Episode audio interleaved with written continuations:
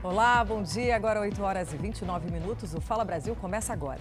Muito bom dia para você. A perícia já encontrou cabos enrolados na hélice do avião no acidente que matou a cantora Marília Mendonça e outras quatro pessoas. E agora a polícia vai saber e vai definir se foi essa a causa da queda da aeronave. Exames também foram feitos no piloto e copiloto. Eles podem revelar se algum mal súbito causou a tragédia.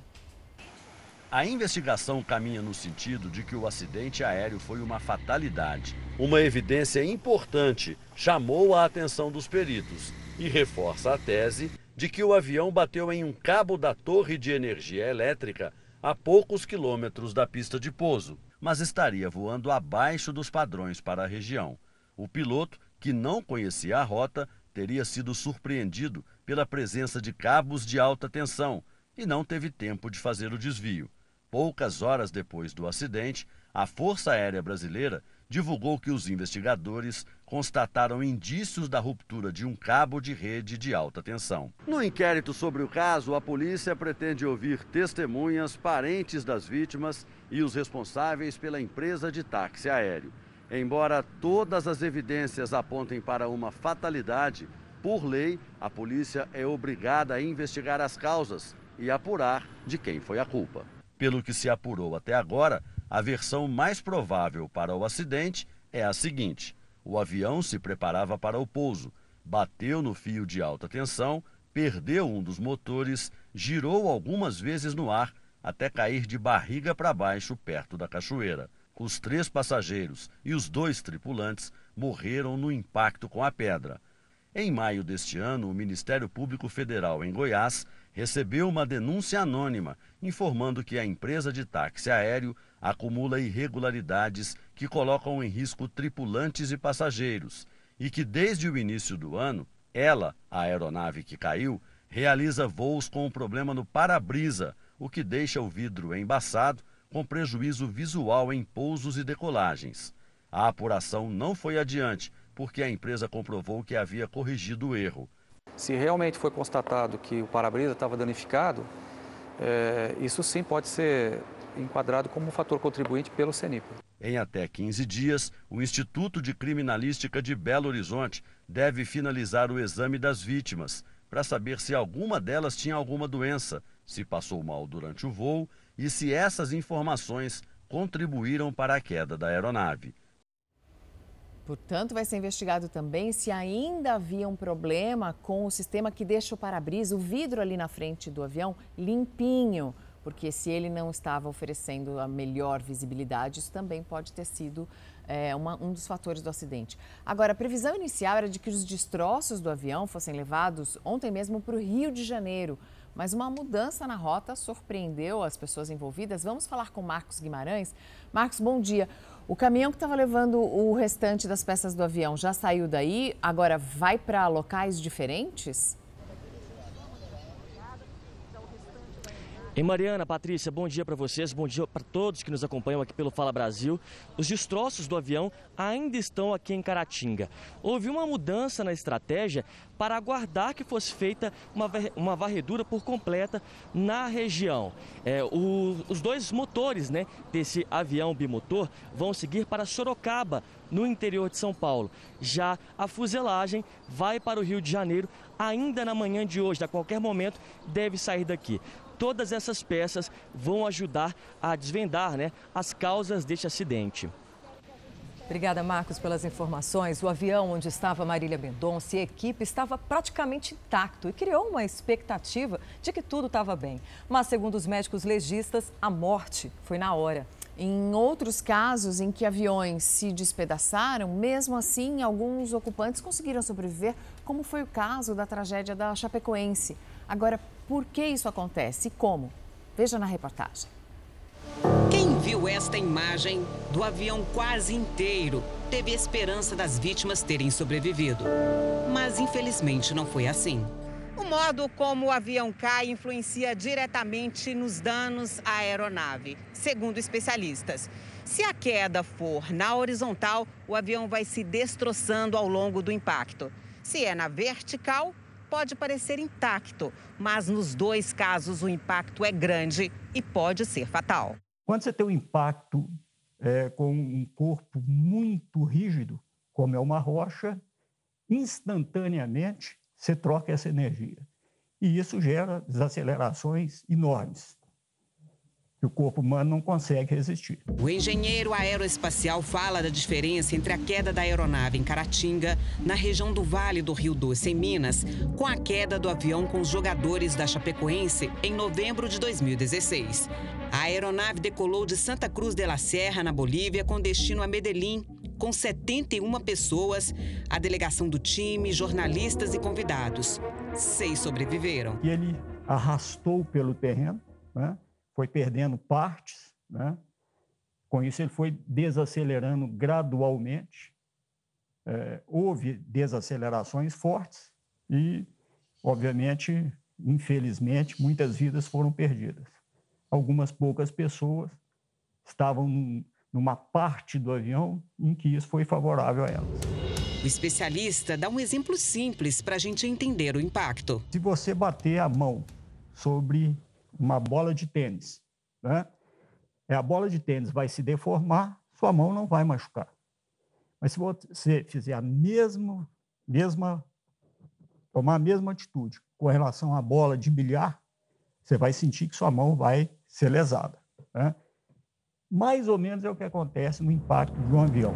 O médico legista recebeu os corpos cerca de duas horas depois do avião ter caído e afirma que as lesões foram muito parecidas em todas as vítimas e os traumas nos órgãos apontam que, muito provavelmente, as cinco morreram na hora. Um impacto de alta energia, né?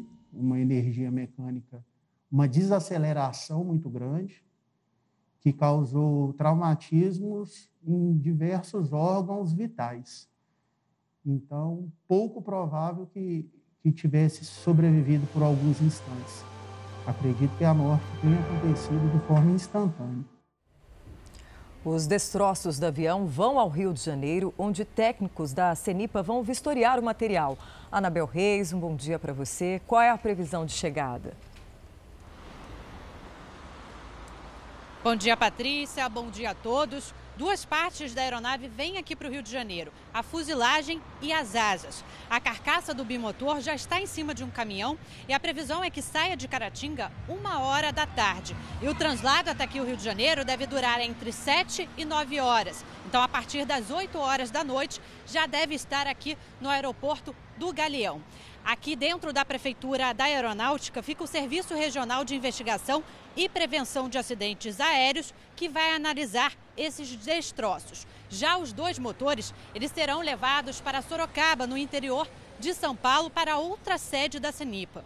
O objetivo de todas essas análises é descobrir se houve alguma falha técnica. Todas as descobertas vão ser compartilhadas com a Polícia Civil de Minas Gerais, que também investiga o caso. Mariana? Anabel, essas peças vão ser levadas para Sorocaba porque os motores têm, e dá para ver nessas imagens que você mostrou agora há pouco, tem o cabo de alta tensão enrolado na hélice do motor. Dá para ver claramente o cabo em que a, o avião bateu da torre de energia, enrolado na hélice do motor.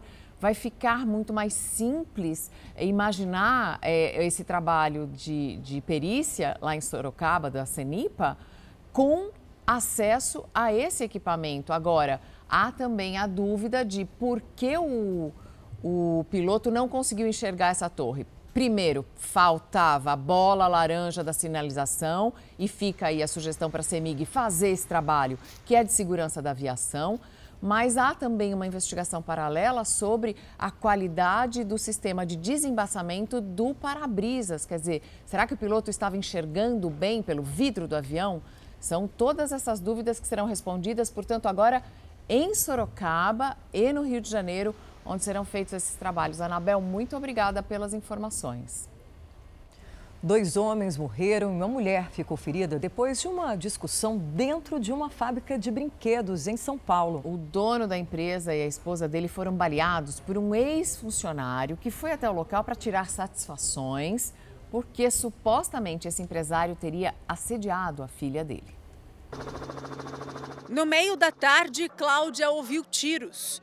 Ela pegou e falou assim para mim: é, Isso é tiro? Eu falei: Claro que é tiro. Depois desses dois tiros, saiu um rapaz dali de dentro. Daí eu escutei uma mulher gritando: Socorro, socorro. Depois deu mais dois, ele já não estava mais aí. Daí depois deu mais dois tiros, foram seis tiros. O crime aconteceu nesta fábrica de brinquedos na zona leste de São Paulo. Um homem identificado como Fábio Oliveira dos Santos, que já foi funcionário da empresa, entrou e atirou nos donos da fábrica. Segundo a polícia, o dono da empresa teria mexido com a filha do atirador. O homem não gostou, foi tirar satisfação e atirou contra o empresário e a esposa dele. Em seguida, fez um disparo contra ele mesmo. Houve essa, é, essa provocação, essa, algum, algum tipo de, de, de relação não desejada né, entre a filha do, do Fábio e o Eduardo que era o proprietário da empresa e amigo do atirador. Os vizinhos da empresa ficaram impressionados com tudo o que aconteceu. Ouvi os tiros todos, né? E foram seis, todos eu ouvi bem. A gente pensava que eu pensava mais ou menos assim que se fosse ladrão, qualquer coisa, entendeu? Hum. Aí depois que a gente ficou sabendo mais ou menos assim, né? Os três feridos foram socorridos e levados para o hospital. Os dois homens não resistiram e morreram. A mulher está fora de perigo. O estado de saúde dela é bom, ela está consciente, foi atendida, prestou as declarações dela, com relação a essa dinâmica dos fatos. Inclusive, só foi possível esclarecer com a colaboração dela. Oito estados e o Distrito Federal não registraram nenhuma morte pela Covid-19 em 24 horas. Em São Paulo, é a primeira vez que isso acontece desde o começo da pandemia. Depois de um ano e oito meses, a notícia vem como um alívio. Eu fico feliz, viu? Que a gente vai sobreviver, né? Eu recebo essa notícia com muita felicidade, porque a, a luta foi grande, né? Além de São Paulo, Distrito Federal e outros sete estados não registraram mortes em 24 horas. Acre, Amapá, Rondônia, Roraima, Sergipe, Goiás e Minas Gerais. Depois de tantas mortes já é um avanço, né, querendo ou não. Sinal que o povo está tomando mais cuidado, né? espero que o pessoal continue com os mesmos cuidados, né? Até o final dessa pandemia aí, né? Mas ainda não é o momento de se descuidar. O dado foi divulgado nesta segunda-feira, quando há uma subnotificação do fim de semana. Para que a boa notícia se repita, é importante que todos se vacinem, completem a imunização com a segunda dose e, se for o caso, com a dose de reforço. Uma única dose é necessária para proteção individual, mas quem vai dar sustentação proteção de longo prazo é o esquema completo de duas doses. Uma população muito grande, não adequadamente vacinada com as duas doses, coloca em risco o controle da circulação do vírus. Segundo o Ministério da Saúde, o Brasil está com 88% da população adulta vacinada com a primeira dose e 70% com o esquema vacinal completo. Só que mais de 20 milhões de brasileiros não apareceram para a segunda. O risco é que os não vacinados se concentrem em algumas cidades ou regiões, formando núcleos onde uma nova cepa pode aparecer. A vacinação garante não só a proteção individual, mas a transmissão menor na comunidade. E quanto menos o vírus circular entre nós, menor a chance de uma nova variante surgir. A Giovana tomou a segunda dose e sabe a importância do esquema vacinal completo. Agora as pessoas já estão voltando a ter uma vida normal. Eu estou voltando aí para a escola agora, como antes. Então, é, você não tomar vacina é você não querer ter a sua vida como antes. Agora, olha só essa história. Um grupo anti-vacina queria enganar as autoridades sanitárias da Grécia, mas acabou sendo enganado pelos médicos que estavam sendo pagos para aplicar uma dose falsa de imunizante contra a Covid-19. Cada uma dessas pessoas anti-vacinas pagou 400 euros, o equivalente a mais de R$ 2.500, para que o médico fingisse que aplicava a vacina e injetasse uma solução de soro apenas. Eles queriam forjar a vacinação contra a Covid-19 para assim ganhar acesso a centros culturais e outros estabelecimentos que exigem o comprovante. Só que o médico, claro, ficou com medo das repercussões e acabou aplicando a vacina mesmo, de verdade, sem que essas pessoas soubessem. De acordo com os jornais da Grécia, onde esse caso aconteceu, 300 profissionais da saúde fizeram mais ou menos a mesma coisa ou então estão envolvidos naquele esquema de fraude da vacina. Agora pensa, você pagar propina para o médico dizer que vacinou, mas não vacinou, e o médico vacinar de verdade. É, foi enganado, queria enganar e acabou sendo enganado, né? É, pelo bem, né? Eles tiveram sorte de serem enganados nesse caso. Só ficaram 400 euros menos ricos imunizados. Já uma australiana ficou milionária da noite para o dia e tudo porque ela se vacinou contra a Covid-19. A garota de 25 anos recebeu um cheque de um milhão de dólares australianos, o equivalente a mais de 4 milhões de reais. Um prêmio por se imunizar contra o coronavírus. A iniciativa faz parte de uma campanha que busca incentivar a vacinação na Austrália. Quase 3 milhões de pessoas participaram do sorteio. A australiana disse que pretende dividir o prêmio com os amigos e a família que vive na China. É, e pelo menos 11 pessoas morreram durante as enchentes que atingem a Ásia. Vamos ao vivo até o Japão com a correspondente Silvia Kikuchi. Boa noite aí para você, Silvia. Olá, bom dia, Patrícia. Até o momento foram confirmadas seis mortes no Sri Lanka e outras cinco na Índia, a maioria no sul do país, na cidade de Chennai. As autoridades também registraram o desaparecimento de duas pessoas. Quase 900 moradores foram obrigados a deixar as casas por conta das inundações. O governo indiano montou 150 acampamentos improvisados para distribuir alimentos e ajudar as famílias desabrigadas. No Sri Lanka, as autoridades emitiram um alerta para possíveis deslizamentos de terra. Por lá, as inundações afetam 13 dos 25 distritos do país. E a situação deve se agravar ao longo da semana, porque a previsão é de mais chuva na região, com tempestades em direção ao norte. E a menos de três meses dos Jogos de Inverno de Pequim, os chineses foram surpreendidos por uma nevasca. A causa foi uma frente fria que chegou mais cedo este ano no país. Veja na reportagem. A capital chinesa foi surpreendida por uma onda de frio que trouxe também a primeira neve da temporada. Em comparação aos anos normais, a neve chegou com 23 dias de antecedência. A temperatura chegou no nível mais baixo dos últimos 10 anos para esse período. Para evitar acidentes, os moradores saíram às ruas para limpar o gelo que se formou no chão. Na província de Hebei, que vai sediar algumas das modalidades dos Jogos de Inverno de 2022, as rampas para salto de esqui amanheceram assim, branquinhas de neve. Por aqui, a neve caiu por 20 horas seguidas. Em alguns locais, mais perto da fronteira com a Mongólia, o acúmulo de neve chegou a quase 20 centímetros, o que acontece apenas no auge do inverno, em meados de janeiro. A onda de frio atinge vários países da Ásia, inclusive o norte do Japão, que registrou essa manhã temperaturas de 4 graus negativos. Mas a grande preocupação é com as nações mais pobres, como o Afeganistão, onde o frio agrava uma crise de fome. Não temos nada para comer no almoço ou jantar. Não temos nada para aquecer as casas no inverno. Num país onde quase 23 milhões de pessoas, mais da metade da população, passa fome, a situação pode ficar ainda mais dramática com a chegada do inverno. Uma cirurgia promete melhorar a vida de milhões de diabéticos no Brasil. O diabetes afeta cerca de 250 milhões de pessoas no mundo inteiro, mas aqui no Brasil a estimativa é de que cerca de 16 milhões de pessoas desenvolvem essa doença cada ano. Mas essa cirurgia se transformou numa aliada para mudar a vida dos diabéticos e permitir que muitos cheguem ao total controle da doença.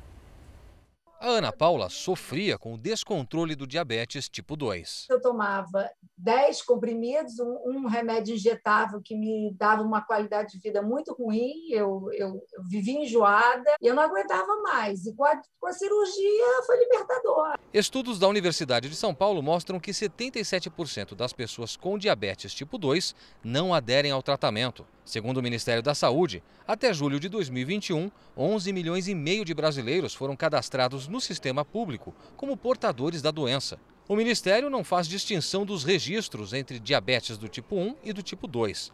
mas ainda não adotou a cirurgia metabólica no quadro de atendimento nacional. O procedimento é indicado para o tratamento de pacientes que possuem diabetes tipo 2 com índice de massa corporal entre 30 e 35.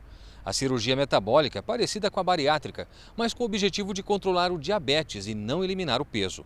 Segundo pesquisas de órgãos internacionais, a cirurgia é capaz de reduzir em 62% os índices de insuficiência cardíaca em pacientes com diabetes submetidos ao procedimento. São feitos seis furos, de um centímetro cada, para a inserção da câmera e das pinças cirúrgicas. O médico opera o paciente e acompanha tudo por uma tela. A área do estômago é reduzida e ligada ao intestino delgado. Assim, o alimento passa direto e a digestão é realizada no intestino mesmo. Segundo os médicos, a cirurgia provoca uma alteração hormonal e permite que a quantidade de insulina produzida pelo pâncreas do paciente seja melhor aproveitada e reduz a quantidade de glicose no sangue. Dessa forma, há a remissão do diabetes. Se um diabético tipo 2 é operado da cirurgia que nós chamamos de metabólica, nós podemos aumentar a chance de vida dele em 6,1 anos. A cada oito pacientes que eu opero, eu salvo a vida de um. Um deixa de morrer de diabetes. O Distrito Federal foi a primeira unidade da federação a realizar a cirurgia metabólica na rede pública de saúde em 2019. O Hospital Regional da Zanorte é referência no procedimento e já operou 12 pacientes até agora. A cirurgia metabólica realmente veio para complementar um nicho desse, desse perfil de paciente diabético e obeso, porque a gente sabe as complicações que essa doença pode ter. Hoje, além do Distrito Federal, poucos estados adotam o procedimento no sistema público. São Paulo, Bahia e Paraná são alguns deles. A expectativa de especialistas é que a cirurgia seja adotada como conduta efetiva para substituir definitivamente o tratamento com medicamentos. Essa cirurgia tem tido muito sucesso na remissão da diabetes, alguns chamam inclusive de cura, quando você tem um controle completo do diabetes sem precisar de medicamentos. E isso a longo prazo. Tendo em vista que é saúde pública, talvez você tenha uma grande redução de custos a longo prazo se você corrigir a diabetes dessa forma. Agora, um alerta do INSS: 85 mil segurados podem ter o auxílio doença suspenso até quinta-feira. O INSS convocou 95 mil beneficiários para agendarem a perícia médica até 11 de novembro, mas somente 10 mil marcaram o exame. Desde julho, o INSS envia as cartas aos segurados, que depois do recebimento têm 30 dias para agendar um novo exame. A perícia pode ser marcada pelo aplicativo Meu INSS, pela central de atendimento 135 ou pelo portal do INSS na internet. O governo publicou o decreto que regulamenta o Auxílio Brasil, substituindo o auxílio emergencial. Vamos a Brasília com a Vanessa Lima. Muito bom dia para você, Vanessa. E o que já ficou definido? Bom dia. Haverá nove modalidades diferentes de benefícios. Três delas são relativas ao chamado núcleo básico: primeira infância, composição familiar e superação da extrema pobreza, cada um com seu valor. O primeira infância, por exemplo, vai pagar 130 reais a crianças com três anos incompletos, lembrando que é limitado a um, cinco benefícios por família. O programa incorpora iniciativas como auxílio esporte escolar, bolsa de iniciação científica e uma espécie de vale creche. O valor médio do benefício vai ter um reajuste de 18% em relação ao que estava sendo pago pelo auxílio emergencial e a expectativa é de que já comece a ser pago a partir do dia 17 de novembro. O governo espera pela aprovação da PEC dos precatórios para que o Auxílio Brasil chegue a 400 reais por mês. O presidente da Câmara, Arthur Lira, pretende votar o segundo turno da PEC dos precatórios ainda hoje. Patrícia. Obrigada, Vanessa. O presidente Jair Bolsonaro vai disputar a reeleição no ano que vem pelo PL. Bolsonaro também negociava com o PP, mas optou pelo Partido Liberal, entre outros motivos, porque terá liberdade para levar aliados que ainda estão no PSL, o seu antigo partido. Eleito presidente pelo PSL, Bolsonaro saiu em 2019 depois de desentendimento com a cúpula. Bolsonaro confirmou a filiação ao PL em conversa com o presidente do partido, Valdemar Costa Neto. O ex-governador de Goiás, Iris Rezende, morreu na madrugada de hoje, depois de mais de três meses internado. O político, que também teve quatro mandatos como prefeito de Goiânia, tentava se recuperar de um acidente vascular cerebral, um AVC, que teve há três meses no Hospital de São Paulo. No último sábado, ele teve que ser entubado para tratar de uma infecção. O quadro piorou. Iris Rezende tinha 87 anos.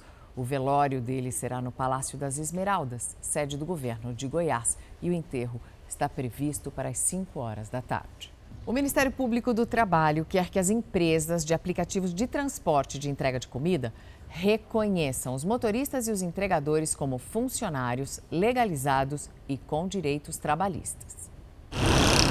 Jornadas longas de trabalho. A gente roda muito, às vezes, por, por valores muito que a gente vê que injusto, né? Ah, para tirar um, um dinheirinho razoável depois dessa pandemia aí, você tem que trabalhar aí no mínimo umas 10 horas. Muita correria e estresse no meio do trânsito. E fora o risco, né? Que nós corre todo dia, né? Motoristas e motoboys de aplicativos têm que seguir os critérios estabelecidos pelas plataformas digitais. Mas não são funcionários, recebem pelos serviços que prestam e trabalham nos horários que desejam. Mas, para o Ministério Público do Trabalho, eles têm sim uma relação de vínculo com as plataformas de transporte e entregas. Isso, ele vende um produto no mercado de consumo e esse produto é o trabalho de uma pessoa. A única diferença dos aplicativos para as demais empresas é que a forma de contratação dos aplicativos se dá através de uma plataforma digital. O objetivo dos procuradores é fazer a justiça reconhecer a relação trabalhista e garantir os direitos estabelecidos por lei. É algo que já ocorreu em outros países. As empresas podem ser obrigadas, em caso de condenação, a fazer o registro em carteiras de trabalho das pessoas inscritas em plataformas, com pagamento de multa de 10 mil reais para cada profissional que estiver em situação irregular. Há ainda a previsão do pagamento de indenização por dano moral coletivo, estipulado em 1% do faturamento. A gente questiona principalmente quando algo não está certo. Por exemplo, se houver um acidente no exemplo de trânsito, e o, o trabalhador chega, chega a falecer. Quem é responsável? Nada mais justo, né? Maravilha, todo mundo quer isso, né? Todos os motoboy quer, né? Agora uma reportagem exclusiva. Consumidores que fizeram compras em um aplicativo que prometia preços mais em conta e produtos pela metade do preço denunciam que foram enganados. É, na primeira compra os alimentos até chegavam, mas esse foi um barato que acabou saindo muito caro, porque nas outras compras, além de ficar sem os produtos, o dinheiro também não foi devolvido a essas pessoas. Numa fase em que tudo anda muito caro, essas mulheres resolveram testar um aplicativo de compras. Venha você também para a Facilite. São inúmeros produtos à sua espera, a preço de atacado e com descontos únicos. E o frete é grátis. Toda compra que você faz é no mínimo 20 pessoas. Fechou o grupo, eles avisam. Fechou o grupo, aí eles concluem o, o, a compra do produto. No aplicativo da Facili, é possível encontrar preços bem mais baratos que os do mercado. Duas latas de leite condensado por R$ 5,98, pacote com 5 quilos de arroz por R$ 12,00, metade do preço. Caixa de leite a 69 centavos. No mercado, o litro custa quase quatro vezes mais. Um kit com três óleos de soja por R$ 13,00, quase o valor de uma única garrafa. Chefes de família e que contam cada centavo no mês elas então seguiram em frente. Eu comprei 6 litros de óleo, eu paguei 20 reais. E no mercado ia pagar? No, me, no mercado eu ia comprar só dois com 20. Eu compro arroz, eu compro óleo. O que eu mais compro é leite para os meus filhos. Mas a nova experiência de compra começou a ficar esquisita. Foi interessante, no começo eu fiz, é, fiz uma compra, né? É, chegou a primeira. Aí a segunda eu comprei seis leites, não chegou. Eu mandei mensagem, a mesma coisa. Fui lá no ponto de retirada e nada. Fiz a primeira compra, eles me entregaram. Fiz a segunda, já não me entregaram. Só que no aplicativo dizia que estava a caminho. Tô com o celular da dona Roberta aqui. Tem um pedido feito aqui, ó, no dia 15 de junho de 2021, detergente líquido. Tá escrito aqui, ainda tá escrito, tá em rota no, no, aplicativo.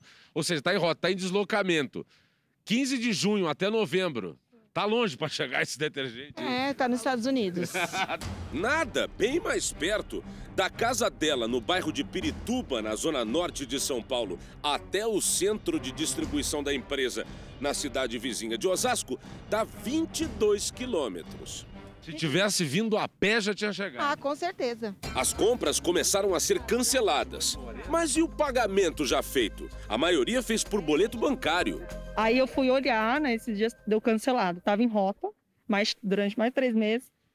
Aí depois foi cancelado ainda. Tive Seu nem estorno, nem nada. Não estouraram. Nada. Agora, cancelaram um produto da senhora e o seu pagamento. Meu pagamento não devolveram o dinheiro. Aí quem saiu no prejuízo foi eu. A situação também está complicada com os representantes da empresa nos bairros. A Facili tem parcerias com pequenos comércios e moradores comuns que fazem de suas casas pontos de retirada. Os clientes acham que a gente que pega, né? Tem os clientes que acham que a gente que rouba alguma coisa, mas é tudo conta de sistema. E você não cobra eles mesmo? Meu, os caras estão vindo na minha porta aqui e eu não recebi o Não tem retorno nenhum. Os pontos de retirada ficam com 5% do valor de cada produto. Mas se a mercadoria custar mais de 20 reais, aí o pagamento pode chegar ao máximo um real por produto. Já ficou de acontecer que eu não recebi na semana, só fui receber na outra semana. O centro de distribuição da Facili fica neste condomínio de galpões, aqui em Osasco, na Grande São Paulo. Como é um condomínio, eu fui até a portaria e pedi que chamassem a equipe da empresa. Os guardas fizeram isso e agora eu ainda estou aguardando para ver se alguém vai falar comigo ou me dar uma resposta. Quase meia hora passa. O guarda me chama e informa que ali ninguém da Facili vai me atender. Telefonamos então para o dono da empresa. Diego Zodan é um argentino executivo da área de tecnologia e fundador do aplicativo Facili. Ligamos para o número dele de São Paulo. A chamada está sendo encaminhada para a caixa postal. Este site de reclamações registrou mais de 120 mil queixas contra a Facili em apenas cinco meses. A Record TV pediu à assessoria de imprensa que atende a Facili a resposta para três questionamentos: o que está acontecendo, como vai ser resolvido o problema das entregas e quando as pessoas vão receber o dinheiro de volta das compras canceladas. Nenhuma pergunta foi respondida. Em nota, a empresa se limitou a dizer que está empenhada em resolver os problemas e está investindo em tecnologia. E ainda saudou a própria iniciativa de democratizar o e-commerce. Se vira, eles têm que dar um jeito de fazer alguma coisa a favor do cliente, né?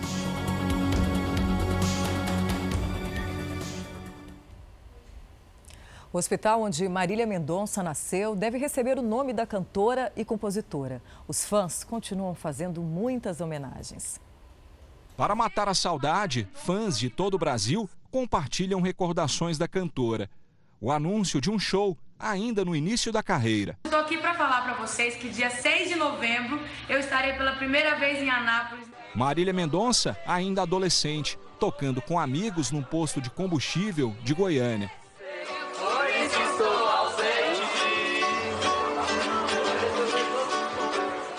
No jazigo da cantora, muitas flores deixadas por fãs que foram até o cemitério homenagear a artista. Representou a, a muitas mulheres, né? Às vezes a gente sofre e não sabe falar. E ela, por nós, ela tomou as dores e falou o que a gente queria falar. Em Cristianópolis, cidade do interior de Goiás, o hospital em que Marília nasceu há 26 anos deve receber o nome da cantora. O que pouca gente sabe é que ela nasceu em Cristianópolis por acaso. A família de Marília sempre morou em Goiânia. Mas na época, sem condições de pagar pelo parto da filha, o pai pediu ajuda para um vizinho que é médico e que estava de plantão no hospital da cidade. Dr. Rubens diz que ficou abalado com a morte da artista que viu nascer. A gente não entende por que a gente vive muito, uns vive pouco, né? E, inclusive, um pai ou uma mãe ter que enterrar seu filho. Nas redes sociais, a amiga Maraísa, da dupla com Maiara, publicou a última mensagem que trocou com Marília. Amo muito você. O cantor Murilo Ruff, pai do filho da cantora, publicou: Assim como você me pediu na última mensagem que me mandou antes de entrar naquele avião. Vou cuidar dele, vou cuidar da sua mãe, do João, do Deivão e de todos que você amava. Mas vou precisar da sua ajuda aí de cima, viu? A mãe, dona Ruth Moreira, publicou pela primeira vez. Disse o seguinte: Deus me deu, Deus tirou. Nós voltamos a falar com o repórter Marcos Guimarães. Ele está em Caratinga, Minas Gerais, o local do acidente. Marcos, qual é a movimentação agora cedo para a saída dos últimos destroços do avião?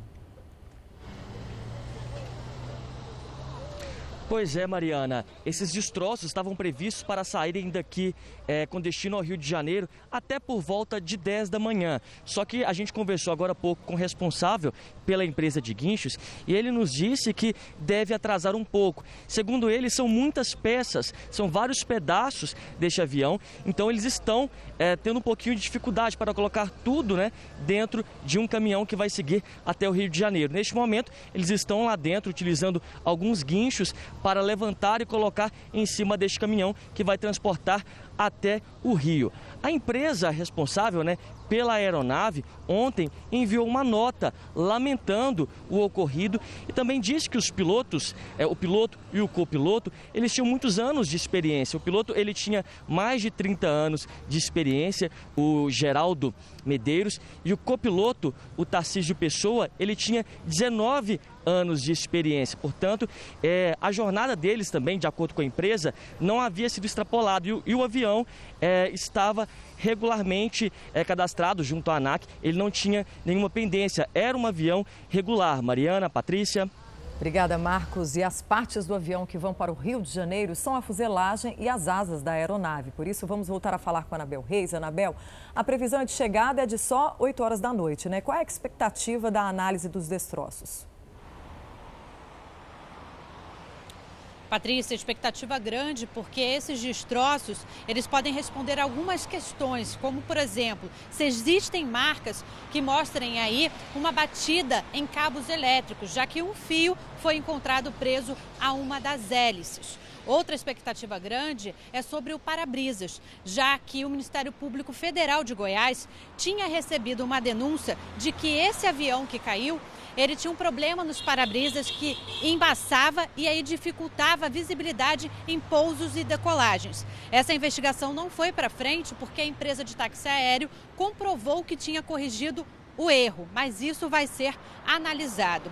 Outra peça-chave aí dessa investigação é determinar a que altura a aeronave estava antes de bater no cabo da rede elétrica. Como não existe uma caixa preta, o que vai responder essa pergunta é o GPS que contém o plano de voo. Isso pode ser determinante para responder se houve uma falha mecânica ou uma falha humana. Patrícia Mariana. É, Anabel, e o motor, né, como você disse na, aqui no Fala Brasil, os motores, que a gente está vendo essa imagem da hélice toda enrolada no cabo de alta tensão, esses vão ser levados para Sorocaba, no interior de São Paulo, e em Sorocaba também serão analisados pelos peritos do CENIPA, da CENIPA, porque é, são muitas as respostas que ainda precisam ser dadas até a família, né? Porque é as pessoas morrem num acidente que não precisaria ter acontecido. Se o avião estava bem e se os pilotos estavam bem, o que foi que aconteceu?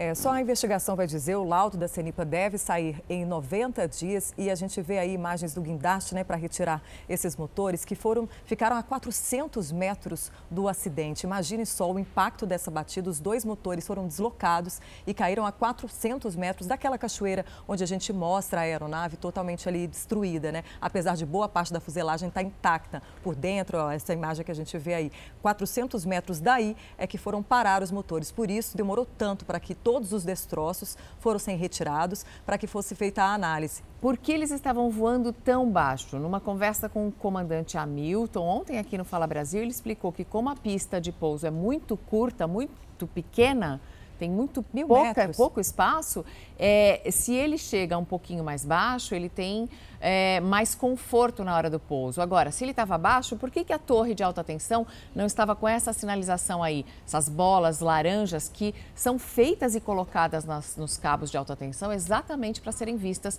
por pilotos de aviões e de helicópteros. É que a CEMIG diz que essas, essa, essas torres, né, elas estavam fora do, do da área de segurança. Mas o acidente provou que Mas não estavam isso, fora. Isso, realmente, é isso que eu ia dizer. É que apesar da CEMIG dizer que estava fora ali, se um acidente foi provocado justamente por essa torre de alta tensão e se essa rota era permitida para que as aeronaves chegassem, quer dizer que algum problema teve, né, de sinalização. É, a CEMIG vai ter que responder ainda muita coisa. E uma dona de casa em São Paulo denuncia que não consegue receber nenhum benefício do governo federal. A família acabou descobrindo que existe uma pessoa com o mesmo nome dela e, pasmem, o mesmo número de CPF. Essa pessoa fica na Paraíba. Agora, a mulher tenta descobrir se foi vítima de um golpe. O mesmo nome, o mesmo número de CPF, mas são duas pessoas diferentes.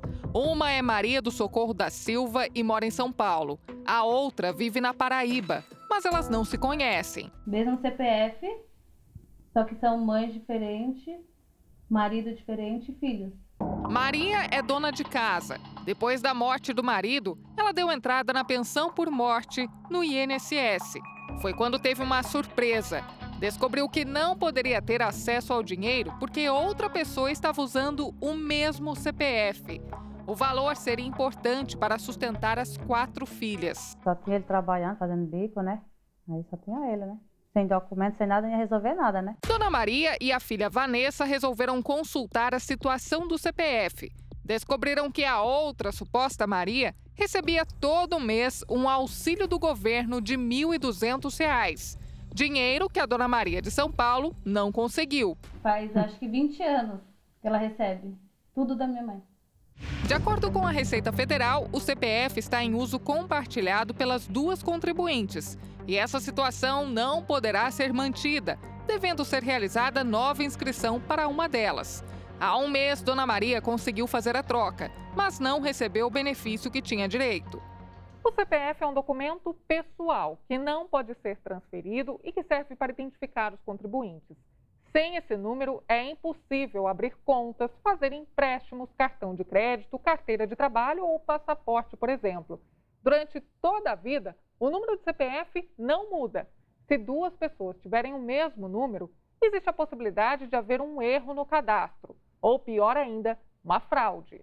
Só no primeiro semestre deste ano, uma empresa de tecnologia barrou mais de 800 mil tentativas de golpe no setor privado, que seriam cometidas contra consumidores em todo o Brasil. Isso corresponde a uma fraude identificada a cada cinco segundos. Eram pessoas que tentavam se passar por outras, utilizando dados pessoais em bancos e no comércio. Esse advogado especialista em direito previdenciário diz que os criminosos estão conseguindo cada vez mais ter acesso ao número de CPF das vítimas. As quadrilhas utilizam o número para abrir contas e fazer compras em nome de outra pessoa.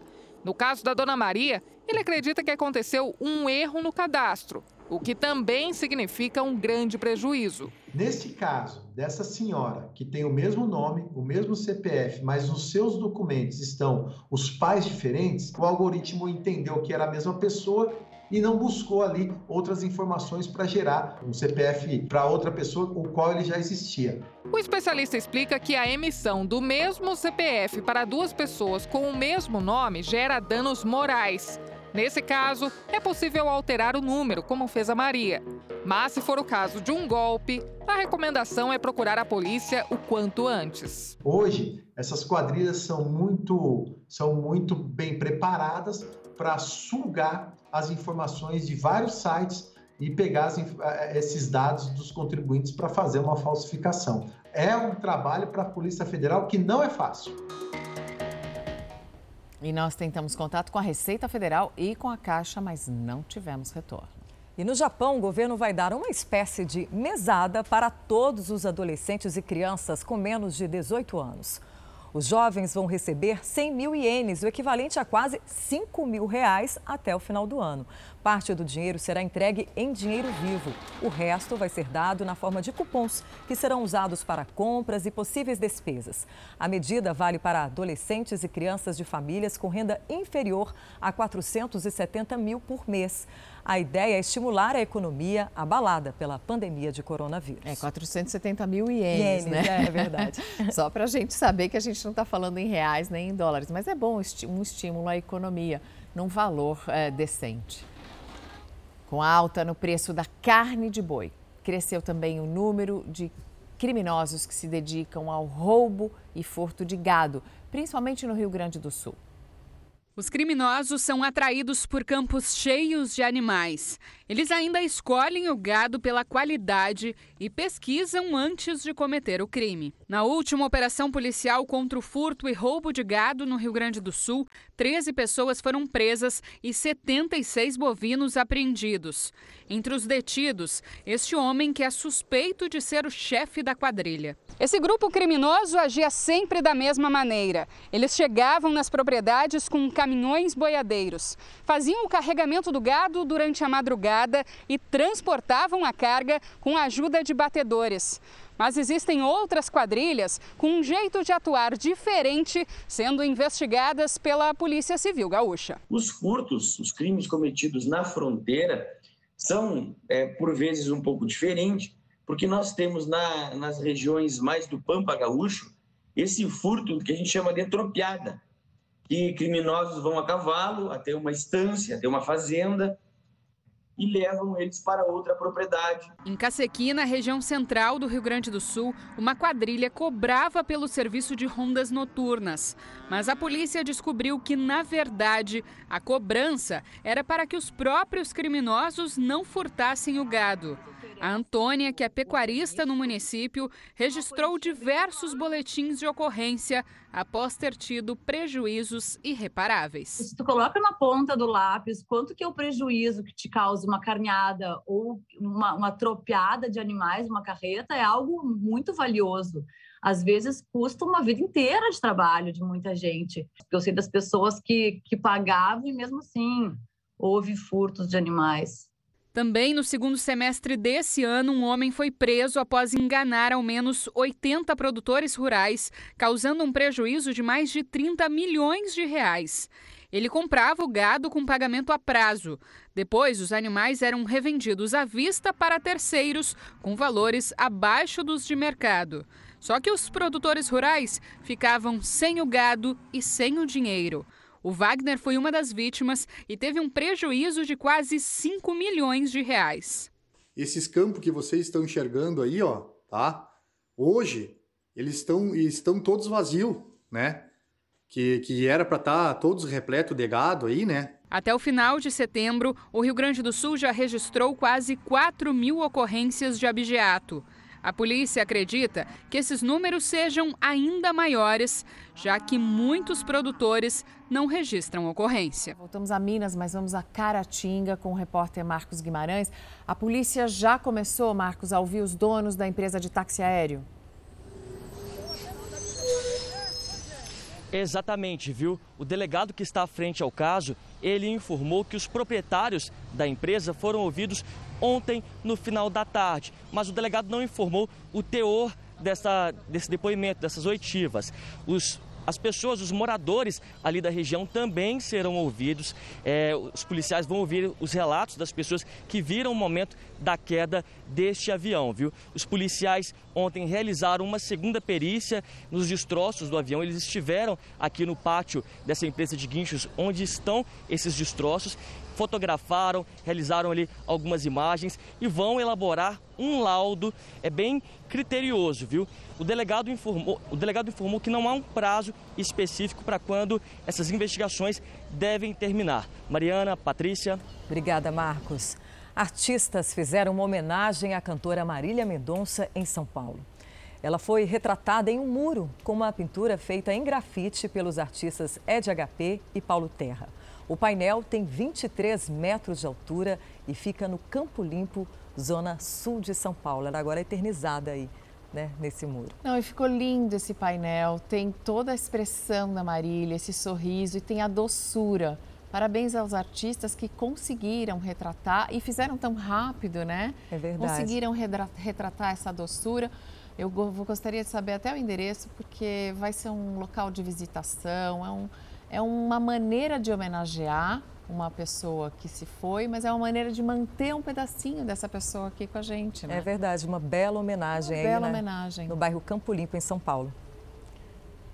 A morte da Marília Mendonça deixou um buraco no cenário da música sertaneja. A artista tinha vários novos trabalhos engatilhados, tinha inclusive uma turnê com a dupla Maiara e Maraísa.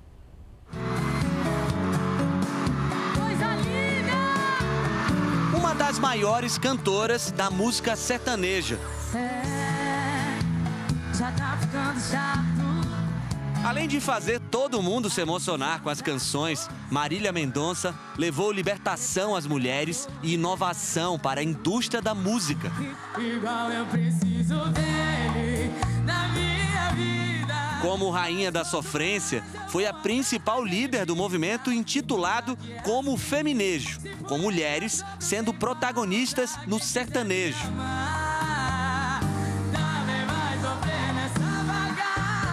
Em pouco tempo, quebrou paradigmas com uma voz única.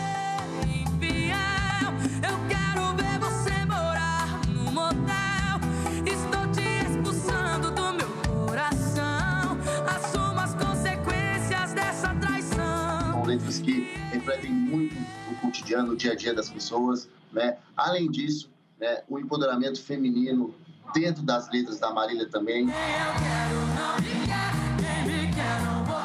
Como pioneira em um meio que a maioria é homem, Marília Mendonça despontou. Em pouco tempo, conquistou milhões de fãs que se inspiravam na cantora.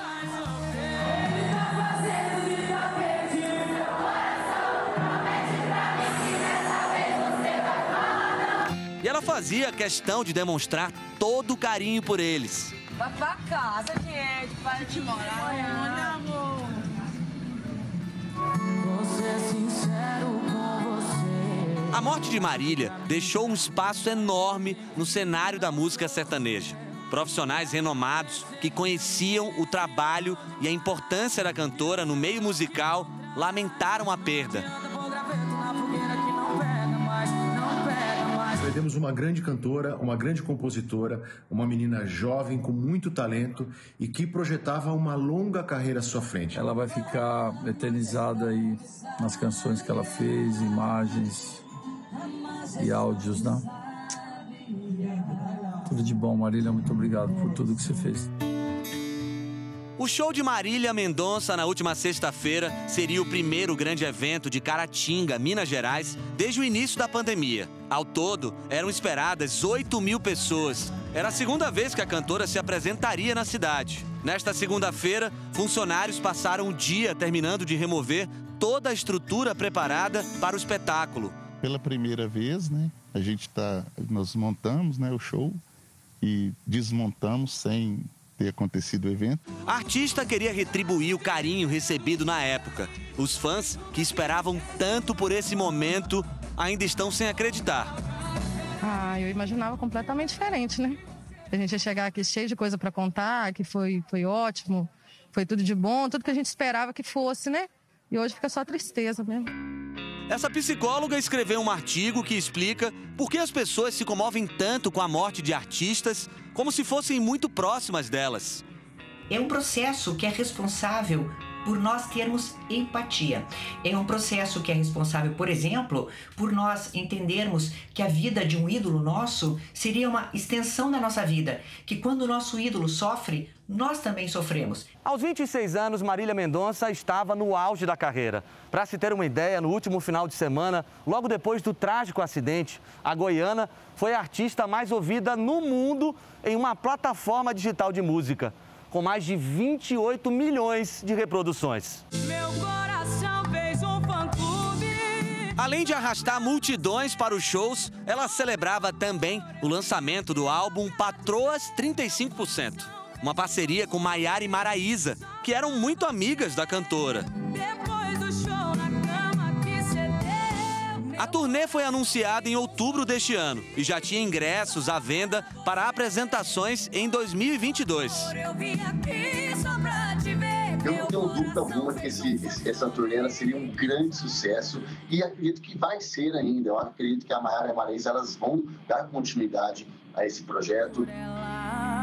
Fique em silêncio. Marília Mendonça deixa de lembrança todo o talento e a voz marcante que a fez conquistar tantos fãs pelo Brasil. O ingresso que Carlos Henrique comprou para vê-la de perto vai ficar guardado como um troféu. Acho que agora esse ingresso tem um significado muito maior. Ter esse ingresso é, é a ideia de que a gente seria muito feliz naquela noite. De que a gente ia viver um, um grande sonho. Nunca vai abandonar a gente. Quando bater